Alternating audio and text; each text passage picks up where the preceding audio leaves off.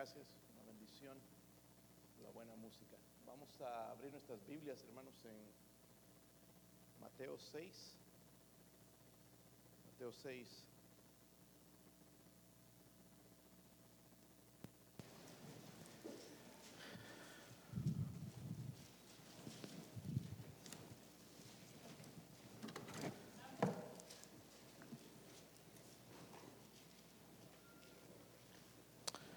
Sí lo tienen, hermanos. Se les acabó las energías ya, ¿verdad? Dos canciones y listo. Sí lo tienen. El versículo 6 nada más para alegrarles la noche. Dice Mateo 6, 6. Mas tú cuando ores, entra en tu aposento y cerrada la puerta, ora a tu Padre que está en secreto y tu Padre que ve en lo secreto te recompensará en público. Me gustaría, hermanos, que lean ustedes una vez y todos leemos juntos después. Mas tú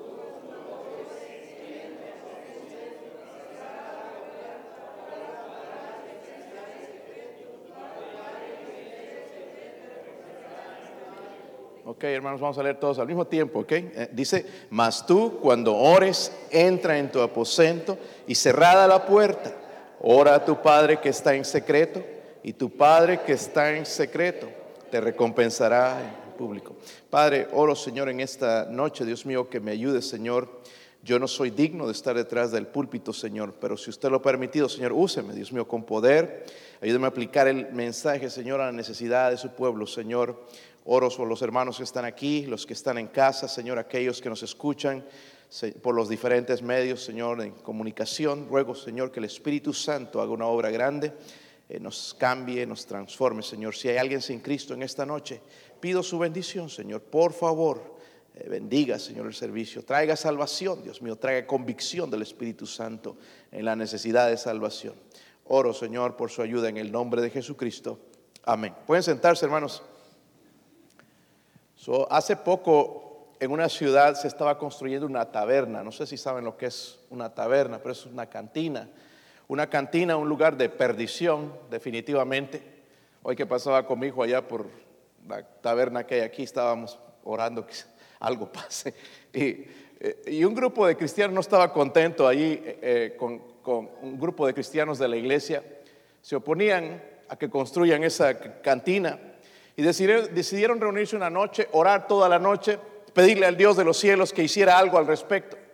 Increíblemente, hermanos, cayó un rayo del cielo, quemó la taberna, quemó desde, desde arriba hasta los cimientos, lo quemó todo. Luego el dueño les metió una demanda a la iglesia y eh, los acusó de que ellos eran los responsables de que se quemara su taberna.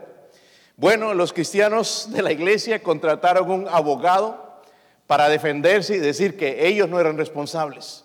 Y ahí estaba el juez entonces entre quién darle el veredicto, quién salir, ¿verdad? Ah, con la verdad, salir triunfante. El juez antes de dar el veredicto dijo esto, no importa cómo termina el caso, pero una cosa es clara, el dueño de la taberna cree en la oración y los cristianos no creen en la oración. Y eso es lo que está pasando con nosotros. Nosotros, hermanos, eh, estamos en el mismo lugar de esos cristianos, no creemos en la oración. Digo, digo, no creemos en la oración. Se lo voy a probar, hermanos, en esta noche que no creemos en la oración porque Dios contesta la oración o no. Hermanos, Dios contesta la oración. ¿Por qué será, hermanos, que nuestras oraciones no son contestadas? ¿Sabe cuál es el problema? La falta de compromiso en la oración. Nosotros oramos casualmente. Todo se ha vuelto casual aquí en Estados Unidos, ¿verdad? Comida rápida, todo microondas, todo casual. Nos vestimos casualmente los miércoles. Pensamos que el servicio es diferente cuando cada día, yo creo cada servicio es adoración a Dios. No hay tal cosa como casual y nuestra oración se vuelve casual. Solo cuando necesitamos a Dios, ¿verdad? Y la verdad, hermanos, es que hay tres cosas que van a suceder si oraríamos y buscáramos a Dios consistentemente con una pasión grande en nuestro corazón. Primero, estaríamos contentos con Dios. Estaríamos contentos con Dios. Porque cuando nos encontramos con Dios, hermanos, Dios suple. ¿Sí o no? Dios empieza a suplir, vemos que suple nuestras necesidades y cuando Él suple nuestras necesidades podemos resistir la tentación, hermanos, porque el pecado pierde su poder cuando Él nos va supliendo, vamos viendo su mano y estamos contentos con nuestro Dios. ¿Cuánto cristiano descontento? quejón, que por qué a mí no, que por qué me pasa esto, que qué va a pasar, que aquí, que allá. Si, si oráramos, hermanos, realmente estaríamos contentos con Dios. Número uno, ¿verdad? Nada más piense por qué la falta de contentamiento en su vida. Quizás usted no está orando, ora casualmente. Necesitamos, hermanos, aprender a orar. Una de las cosas que le dijeron al Señor los discípulos, Señor, enséñanos, enséñanos a no a predicar, sino a orar. Nosotros le diríamos, Señor, Señor, enséñame a enseñar, enséñame a predicar. Los discípulos pidieron, enséñame a orar. Número dos, hermanos, si buscáramos a Dios consistentemente, no solamente estaríamos contentos con Dios, segundo, seríamos bendecidos con recompensas ocultas. Por, ejemplo, recuerde que Dios recompensa a los que le buscan. Dice en Hebreos 11:6, pero sin fe es imposible agradar a Dios, porque es necesario que el que se acerca a Dios crea que le hay y que es galardonador de los que le buscan. Galardonador de los que le, galardonador de los que le. Dios, hermanos, entonces estaría supliendo, ¿verdad? Eh, eh, recompensas ocultas. Y también vemos esto, hermanos, en Mateo 6, ¿verdad? De entrar, cuando leímos ahí, cuando ores, entra en tu aposento, cerrada la puerta. Ahora tu Padre que está en qué? Si tu Padre que ve en lo secreto te recompensará, dice en público. Eh, seríamos bendecidos, hermanos, entonces con recompensas ocultas. Número tres, no solamente contentos con Dios, seríamos bendecidos también con recompensas ocultas, pero también, hermanos, conoceríamos al Dios viviente, lo conoceríamos más. Allá en Mateo 11, 28 dice, venid a mí todos los que estáis trabajados y cargados y yo os haré descansar. Cuando somos disciplinados en la oración, tenemos un tiempo devocional, tenemos tiempo con Dios, nuestra relación con Dios, hermanos, trae descanso a nuestra alma. Nada más miren cuánta gente inquieta. El coronavirus los tiene, hermanos, con los pelos de punta. ¿verdad? ¿Cuándo va a pasar esto? ¿Qué va a pasar? ¿Me moriré? ¿No me moriré? Si oráramos, sería cosa sería diferente. Sí, es, hay un peligro ahí, hermanos, y hay que ser cuidadoso, hay que cuidarse lo más que uno pueda, pero en realidad, hermanos, si oráramos, la cosa cambiaría, no andaríamos afanados, preocupados, desanimados. Sería diferente la cosa. La pregunta entonces es, ¿Cómo puedo tener compañerismo con Dios? Porque si yo preguntara uno a uno, uno a uno, tuvo compañerismo con Dios esta mañana, la verdad que algunos tendríamos que mentir. Pero fue un, compañerismo mediocre, hermanos, como que salud. Ah, ¿qué, onda? Vago, flojo. No estoy diciéndole a usted eso, sino un compañerismo o una comunión floja con Dios. Ahora, en Marcos 1, hermanos, da cuatro ingredientes para tener una vida devocional. Amén. A mí me gusta que me pidan que ore por la gente, yo lo hago con gusto. Dios contesta la oración, ¿verdad? Pero hay cuatro ingredientes que usted necesita saber y aplicar en su vida, porque vas tarde o temprano, hermano, vas a necesitar de Dios. Miren, no quiero ser malvado, pero una de las cosas que me doy cuenta por qué la gente no está orando es, yo nada más observo en su familia. Algunos de ustedes están aquí sin su familia completa. No me digas que oras con poder y no mueve el corazón de tus hijos. O el corazón de tus padres, porque pueden ser jóvenes aquí y sus padres no están. So, hay algo serio, hermanos. Yo sé que es fuerte, pero necesitamos aprender a orar. Porque Dios oye la oración. Amén. No vamos a empezar a orar el momento en que se fueron, en el momento que ya no quieren venir, en el momento que están metidos en problemas en el mundo o en, en vicios. ¿Por qué no oramos antes? Ya a veces es tarde. Marcos 1, hermanos, da cuatro ingredientes para tener una vida devocional. Hablo de compañerismo con Dios, hermanos. Un compañerismo con Dios, una vida de oración eficaz. Cuatro ingredientes necesarios para tener una vida de oración. Váyase a Marcos capítulo 1. Marcos capítulo 1. Sí lo tienen, hermanos. Miren en el versículo 35. Algunos no les va a gustar este versículo, van a tratar de comprar una Biblia que se puede borrar versículos. Levantándose muy de mañana. Mm. Cuando dice levantándose muy de mañana, yo no creo, hermanos, que era a las nueve, o a las ocho, o a las siete, o a las seis, o a las cinco, o a las cuatro. Muy de mañana, hermanos, yo creo que era como a las tres, entre tres y cuatro de la mañana. Muy de mañana, porque los demás están durmiendo, ¿verdad? Pero dice esto lo hacía el Señor, levantándose muy de mañana, siendo aún muy qué. Ahí está muy oscuro. A las 9 de la mañana ya no está oscuro, ¿verdad, hermanos? O 10 de la mañana, 11 a la hora que oran algunos. Salió y se fue a un lugar desierto y dice allí que. Eh, hay cuatro ingredientes, les dije, hermanos. Espero que lo apliquemos. Si estás enojado conmigo, hermanos, en realidad no importa. Pero deberías enojarte más bien contigo. Porque no oras. No es culpa del pastor, no es culpa de los hermanos, no es culpa del trabajo, no es culpa de la sociedad, no es culpa del gobierno, es culpa tuya. Por eso cuando ores, si es que oras, cuando ores, cuando tengas devoción con Dios, cuando tengas compañerismo con Dios, ¿ok? Necesitas, o, para tener esto necesitas cuatro ingredientes. Primero necesitas, oh hermano, esto no, no es tan científicamente difícil de comprender, necesitamos qué? Un tiempo. Miren hermanos que el Señor iba a orar temprano en la mañana, apartó un tiempo para estar a solas con su Padre. El Señor, hermanos, era una persona muy ocupada, multitudes le seguían, sanaba a miles. Oye, hermanos, que terminé el libro de Juan, al final vi algo bien interesante, hermanos, que el Señor tenía un ministerio, nada más, uno piensa que nada más andaba caminando, pero su ministerio era ocupado todo el día, quizás a veces las 24 horas.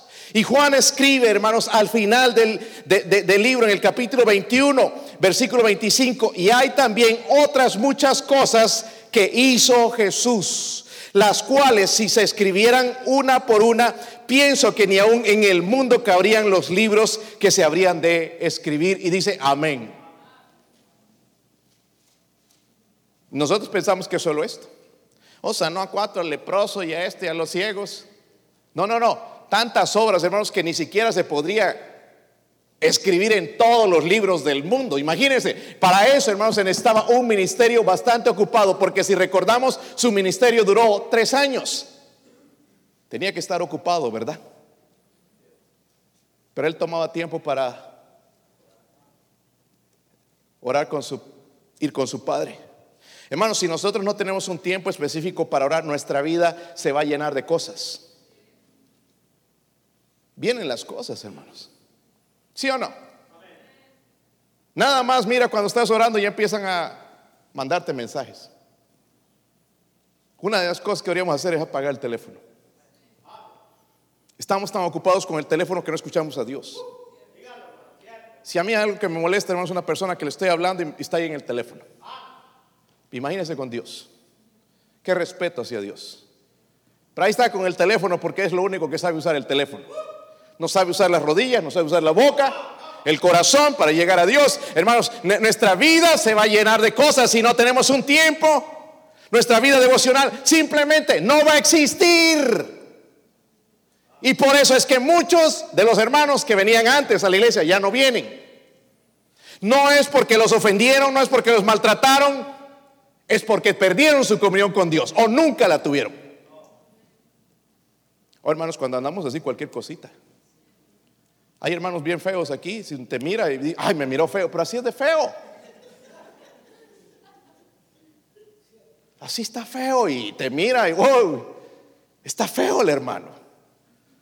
Y se ofenden y se van. Hermanos, el Señor fue temprano en la mañana. ¿Saben qué? La mañana es el mejor tiempo para encontrarnos con Dios. Antes de las nueve de la mañana. Si ya dejas hasta las nueve, ya, más tarde, hermanos, ya no hay, no hay tiempo. Ya no hay tiempo, hermanos. Seamos honestos. Y por eso no oramos. Porque no tenemos tiempo para Dios, pero sí, hermanos, pasamos de 8 a 10, 11, 12 horas en el trabajo, le damos tiempo al televisor, le damos tiempo al Facebook, le damos tiempo al, a los deportes, le damos tiempo al ocio, pero no hay tiempo para el, Dios, el Dios Todopoderoso. Y queremos, hermanos, que Dios cambie nuestras familias, pero no tenemos tiempo para Dios. ¿Sabes? El avivamiento, hermanos, de la iglesia comienza en la casa. Si tu familia anda muerta espiritualmente, no esperes, que la iglesia viva. ¿Dónde está eso, hermanos? Los avivamientos comienzan en casa. Amén. ¿Sí o no? Están callados aquí, hermanos. Pues ya, ya, que le está tocando, entonces voy a tocar más la llaga porque sí, hay una necesidad de orar. Eh, eh, si te estás enojando, es, es cierto, hermanos. Y eso es lo que me gusta, cuando nos dicen la verdad, no nos gusta. ¿Verdad? Ya hay hermanos quizás que ya apagaron allá también el YouTube, ofendidos. Y, la verdad, hermano, no me interesa. Me interesa más tu salud espiritual que andes vagando o engañando y, y tratando de engañarte a, a, ti mismo y tratando de engañar a Dios. El Deuteronomio 6, hermanos, el versículo 5. Estoy, yo, yo compartí el lunes con mis hijos. Yo les dije a mis hijos, yo quiero que ustedes sigan a Dios, sirvan a Dios. Yo puedo morir, la muerte es real, pero yo quiero que esto quede en sus corazones, en sus vidas. Cuando Dios le dice a, a Israel y les instruye, hermanos, esto no es a la iglesia, es en el hogar. Dice, oye Israel, Jehová nuestro Dios, Jehová uno es. Porque saben, papá y mamá, nosotros tenemos unos dioses que se llaman hijos. Y nuestros hijos han ocupado el lugar de Dios. Y ya no tenemos ni autoridad de decirles nada porque se enojan. Y les tenemos miedo. Si tu hijo vive debajo de tu techo, eres responsable, eres la autoridad de mandar, no que tu hijo te mande o te, cambie las cosas, cambie las reglas, tú necesitas. Porque tú eres responsable. Dice, amarás a Jehová, tu Dios, de todo que. Nada más, hermanos, dime cuánto ama tu hijo a, a Dios. Ni tú siquiera lo amas. Amarás, dice, a Jehová tu Dios de todo tu corazón y de toda tu alma y con todas tus fuerzas. Miren esto, hermanos, y estas palabras que yo te mando hoy estarán qué? Y dice, las repetirás a quienes. Y hablarás de ellas cuando estés, ¿dónde? No dice en la iglesia. ¿De qué hablan ustedes en casa, hermanos? Billete. Tienes que aprender a trabajar. Esta vida cuesta. Y si es cierto, hay que enseñarle a trabajar, que no es una bola de flojos estirar la mano nada más para pedir al tío Sam. No, tiene que trabajar, hermanos. Pero sobre todo dice que amarás a Dios con todo tu corazón. Y dígame, hermanos, si no estamos fallando en eso. Ya están enamorados que quieren novia, que quieren novio, pero no, no quieren saber nada de Dios. Algo está pasando, hermanos, y yo creo que comienza en nuestro compañerismo con Dios. No hablamos lo suficiente con Dios, no tenemos tiempo para hablar con Dios. Pero Dios, Cristo tenía tiempo para hablar con el Padre. Ni 15 a 30 minutos tenemos a veces. ¿Sí o no? Está callado aquí, hermanos, como que sí. Déjeme tomar un trago de agua porque está tan caliente la cosa que... ¿Por qué no oramos? Es que allá no se siente el poder de el poder de Dios, hermano, no es algo sobrenatural, el poder de Dios tú lo puedes sentir eh, eh, de rodillas delante de Dios, a solas con Él en tu casa. Si no lo sientes allá, no esperes que lo vas a sentir aquí. ¿Por qué se están rascando la cabeza?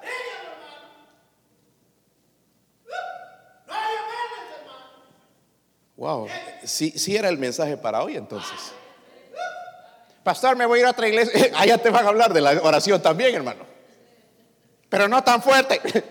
¿Qué quieres? jaboncillo. Después nos duele, hermanos, cuando nuestra familia anda de cabeza. Cuando el esposo, hermana, escúcheme, cuando tu esposo anda soñando con las sin dientes, digo, la Cindy, ¿verdad? Con la Juanita, con la Sultanita, que anda soñando con otra mujer porque ya no le gustas. ¿Sabe qué pasa, hermanos? Falta oración. Por eso mete la pata en sus negocios y las cosas por la falta de oración. Amén. Igual, hermanos, a nosotros como, como, varones, ¿verdad? Que nuestra esposa ya, pues como que no nos ve, ya no nos tiene respeto, porque no nos vamos delante del trono de Dios temprano, buscamos un tiempo, un lugar. No hay tiempo, si hay tiempo para trabajar, para traer cosas a la casa, para ir de, vacaciones, pero no hay tiempo para Dios. Hay un problema serio, hermanos. Sí, caló esa, ¿verdad?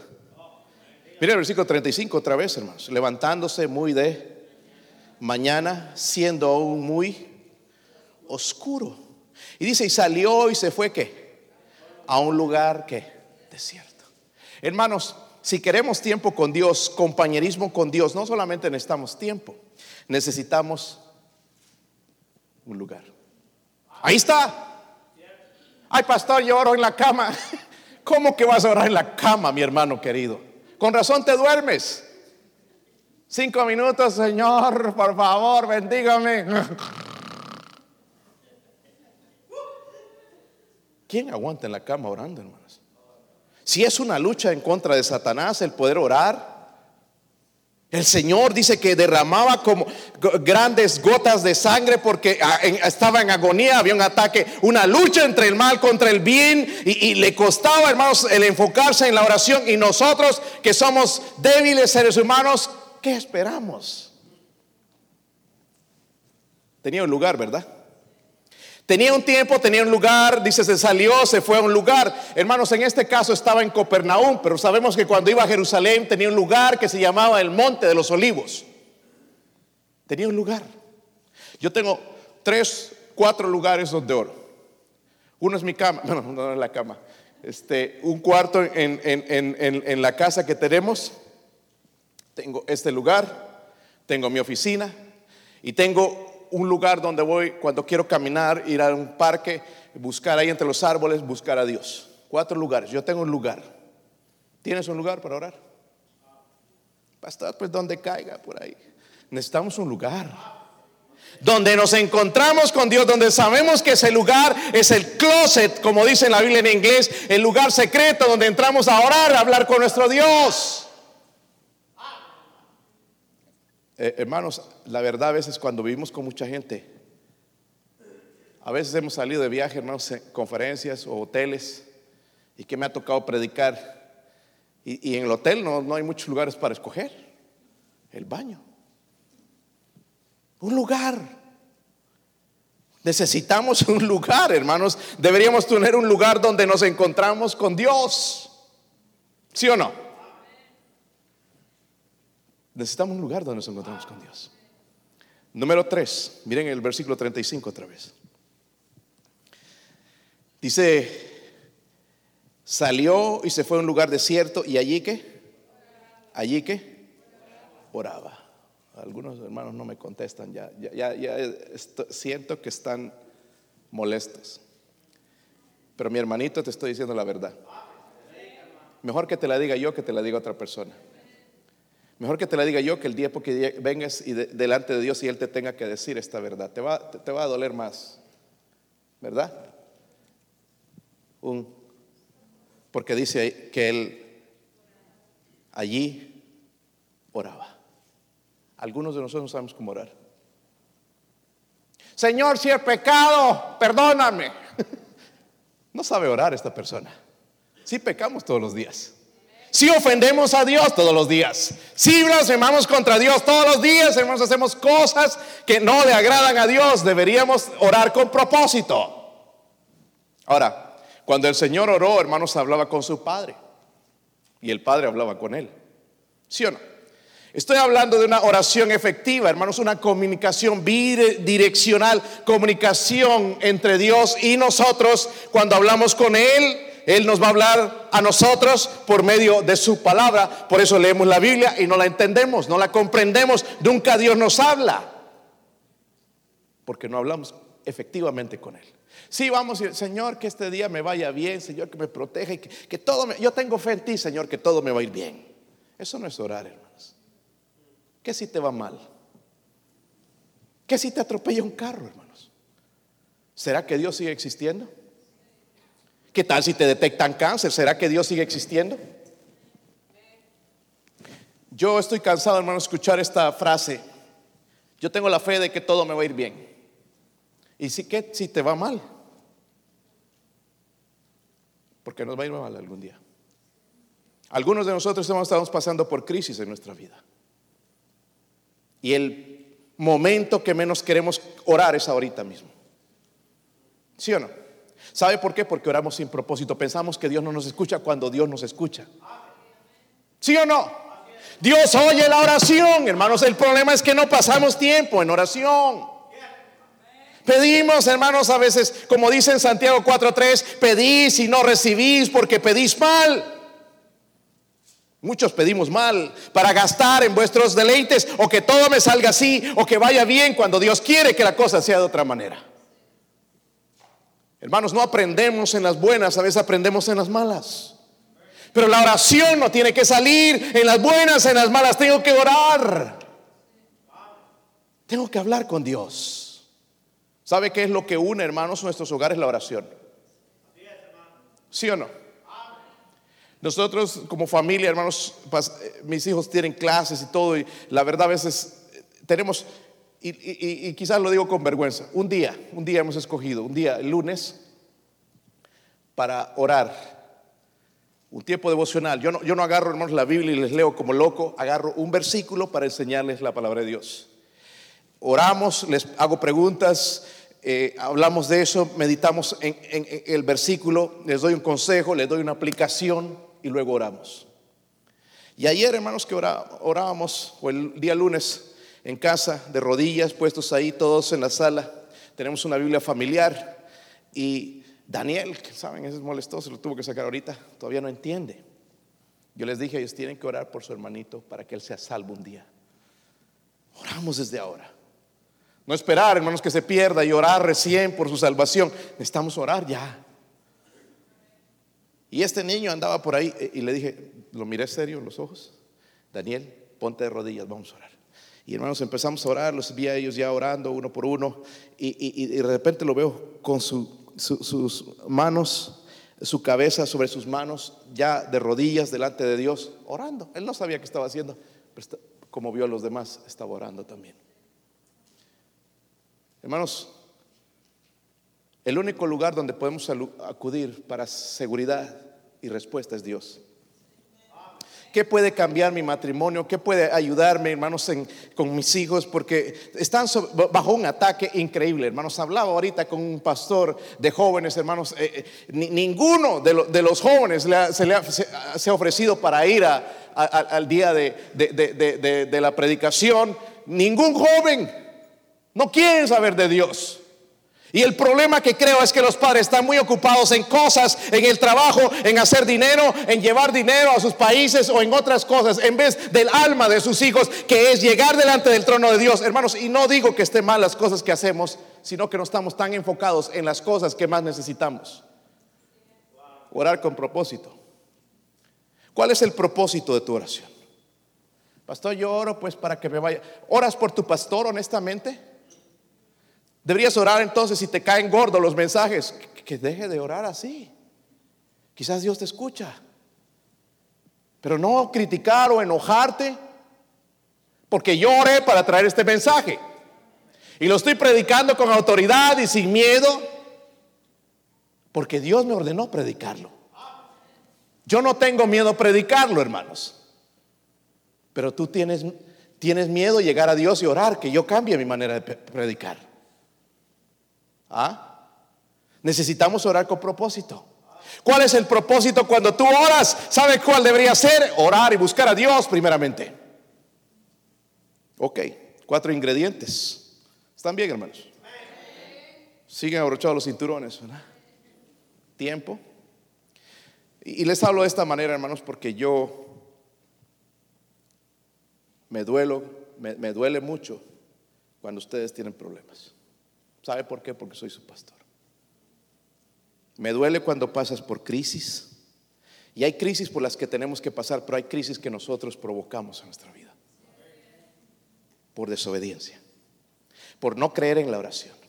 Allá el mundo cree, hermanos, que, que, hay un Dios, pero nosotros no creemos que hay un Dios que oye la oración, que contesta la oración eficaz del justo. No creemos. Si creemos, deberíamos orar más.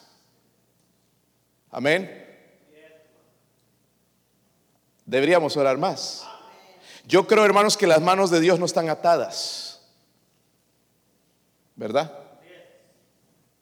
Dios sigue contestando la oración. Dios sigue contestando la oración. ¿Cuál es la inquietud? ¿Qué es lo que necesitas? ¿Necesitas dinero? Pídele a Dios. Sanidad, pídele a Dios. Pero ve con propósito, ¿cuál es el propósito? Nada más para tu deleite o, pides en realidad para el momento en que Dios conteste, dar gloria a Dios. Dios hizo esto por mí, gloria sea a Dios. Porque una vez que hace Dios nos olvidamos ya. ¿Cuánta gente me pide orar, hermanos, cuando están metidos en problemas? Ore, pastor, por un trabajo, ya consigue el trabajo, ya ni siquiera los veo en la iglesia. Voy a orar de esta manera, Señor, si esta persona no va a regresar a la iglesia, mejor no le des trabajo. Ay, pastor, ¿y de qué va a vivir? Pues lo más importante para vivir es Dios. No es el dinero. Amén. Mira, nada más tienes dinero y llena el refrigerador, pero no tienes felicidad. ¿Sí o no? Abres allá y no sabes de qué pan, de qué tortillas, de cuáles le comemos, de qué carne vas a comer, de pollo, de cerdo, de, de, de qué no sabes. Tenemos abundancia de comida, pero tenemos escasez espiritualmente. Necesitamos aprender a orar, hermanos. No te estoy diciendo esto para dañarte, sino para que despiertes. Porque yo no soy responsable honestamente de tu hogar. Yo soy responsable de esa familia. Yo voy a dar cuentas a Dios de mi esposa. Pero yo no voy a dar cuenta de cada uno de ustedes. Porque yo les he indicado, les, les he, predicado vez tras vez de cómo caminar con Dios, de cómo encontrar el rostro de Dios, vez tras vez hablándote de cómo tener compañerismo con Dios. Ya no es mi responsabilidad. Nada más hay que entrar a la práctica, hermanos. ¿Sí o no? Él tenía un tiempo, un lugar, un propósito. Mira el versículo 36. Qué, interesante, hermanos, cuando estás orando, todo pasa. ¿Sí o no? Por eso es mejor apagar el teléfono. Dice, ¿y le buscó quién? Simón. Ese Simón. Dice, y los que con, con, él estaban y hallándole le dijeron, todos te buscan. Para el Señor era más importante primeramente estar con su Padre. Todos te buscan. Él les dijo, vamos a lugares vecinos para que predique también allí, porque para esto he venido y predicaba en las sinagogas de, ellos en toda Galilea y echaba fuera los demonios.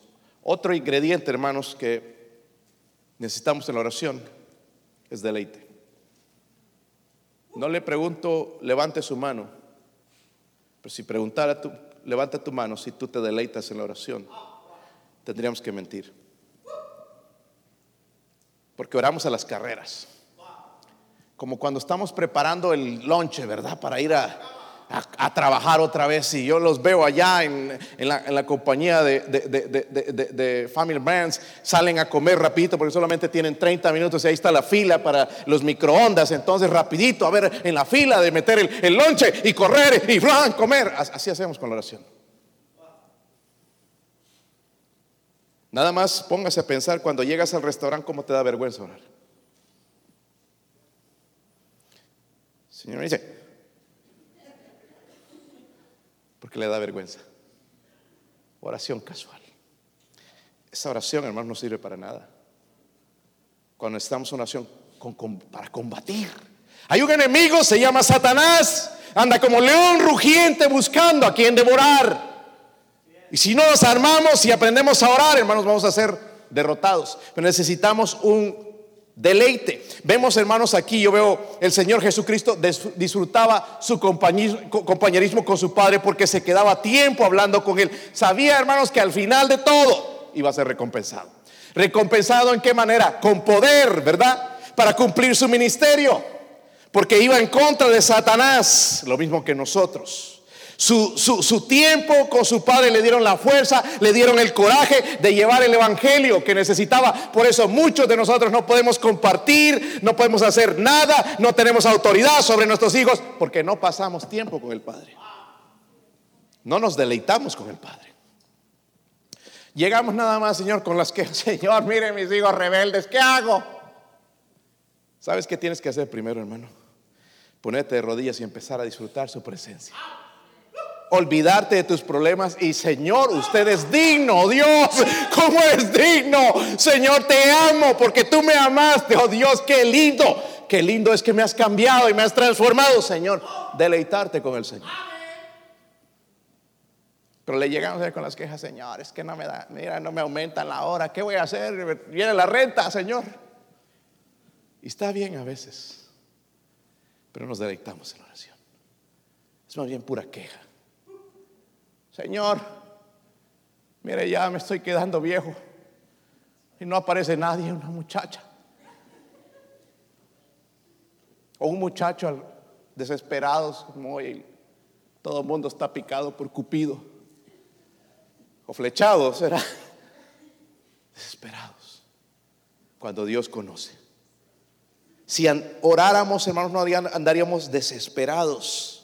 La oración debería ser un deleite. La comunión con Dios se debería volver en nuestra pasión.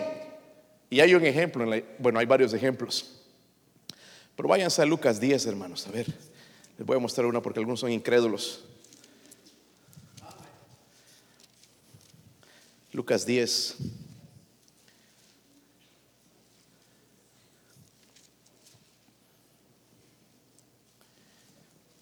Si lo tienen, hermanos. Marta y María lo habían invitado a una cena, una banquete en su, en su casa, lo habían invitado al Señor. Y vemos que el Señor las amaba mucho a ellas y a Lázaro fue el que resucitó. Pero miren en el versículo 40. ¿Sí lo tienen? Pero Marta, ¿sé qué? Preocupaba con muchos. Ah, ¿No andamos así, hermanos? Ay, tengo que hacer esto, y tengo que hacer el otro, y, al final no hacemos nada. En serio, me ha pasado a mí, hermanos, que la lista de cosas y al final no logré nada.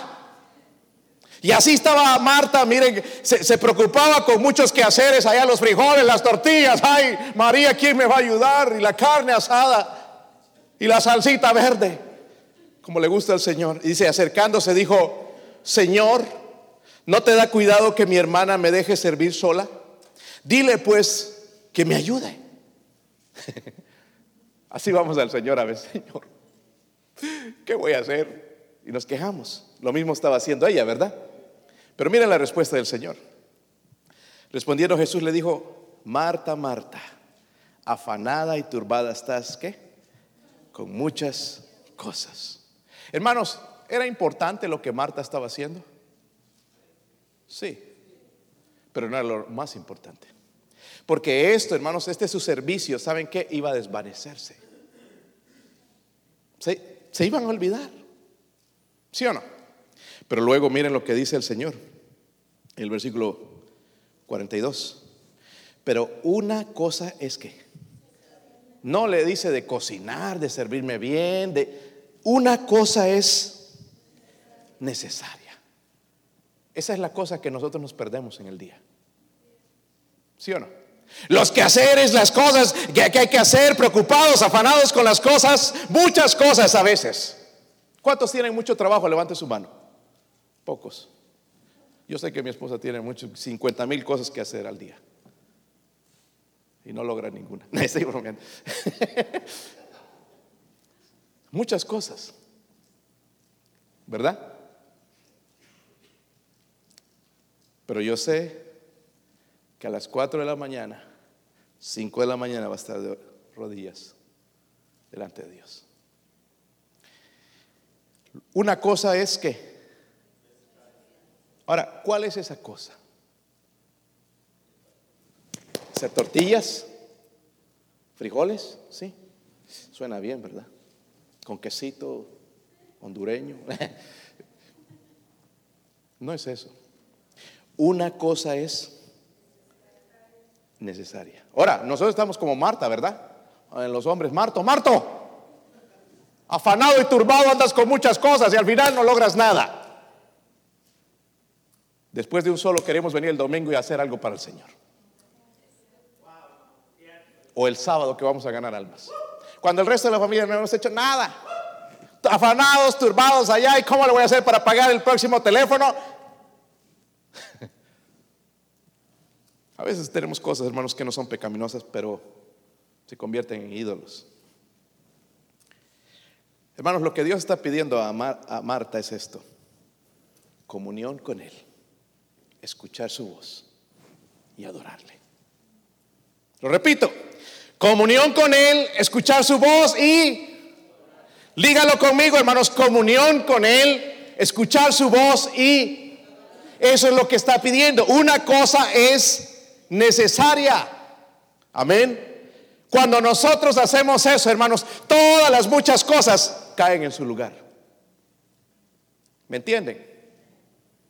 Por eso es que no logramos nada. O tengo que llamar a fulano, tengo que hacer esto, tengo que hacer el otro. Y como dije, hermanos, a veces no hacemos nada porque estamos afanados y turbados con las cosas del mundo. Viendo los noticieros. Yo, hermano eh, cristiano, usted ni debería mirar los noticieros. ¿Sabe que los noticieros lo que hacen, hermanos, es cambiar las cosas y decir mentiras a la gente? Yo ni pagaría, hermanos, por, por una cosa así, que me mienten. ¿Tú no ves las noticias? No. ¿Para qué? Mejor ver las buenas noticias. Yo sé cómo esto va a terminar, va a terminar bien. Voy a terminar en el cielo. Dios gana la batalla. Amén. Algunos dicen, ay, ¿cómo irá a acabar todo esto? Pues va a acabar en la manera en que Dios quiera. Por eso es mejor ahí dejar estar afanado y enfocarnos en esa cosa que es necesaria. Tener compañerismo con Él, comunión con Él, escuchar su voz, adorar a sus pies, hermanos. Cuando hacemos eso, todo va a caer a sus yo no sé, hermano, y deberíamos ser honestos en esta noche. ¿Cómo está tu tiempo devocional?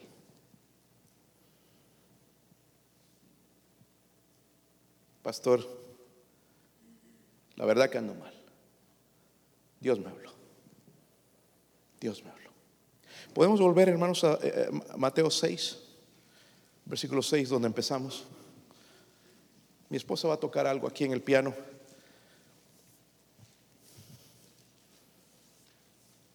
Yo voy a pedirte, por favor, mi hermano, mi hermana, que podamos ponerle el sentido a esto que vamos a leer. Si nos queda en nuestra mente, en nuestro corazón, hermanos, va a cambiar nuestra manera, nuestra oración, nuestra vida.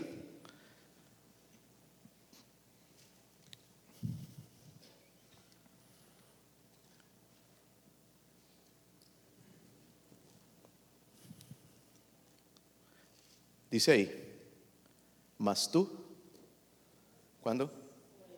Estás orando. Eh, eh, eh, pastor, yo soy niño. Yo estoy enseñando a estos niños a orar. Si no, hermanos, cuando seas viejo ya no les enseñar a orar nada. Y mi esposa les dio una lista de cosas ya que, tienen y, tienen que ponerse de rodillas para orar. Por eso hay algunos que nosotros estamos aquí bien orgullosos y nunca venimos al altar, nunca nos ponemos de rodillas, porque, uy, no, ¿qué van a decir de mí? yo soy muy santo, santo, santo, santo, santo. Pero los que entendemos y nos han enseñado, hermanos, que tenemos que humillarnos delante de Dios. Dice la Biblia, mas tú, cuando ores, entra en tu, ese es tu lugar, ¿verdad? Y cerrada la puerta, está hablando de privacidad. No allá con los niños, ay, saquen el perro, todo mundo en, un lugar donde tú te encuentras a solas con Dios. Dice, y tu Padre que venlo te recompensará en público.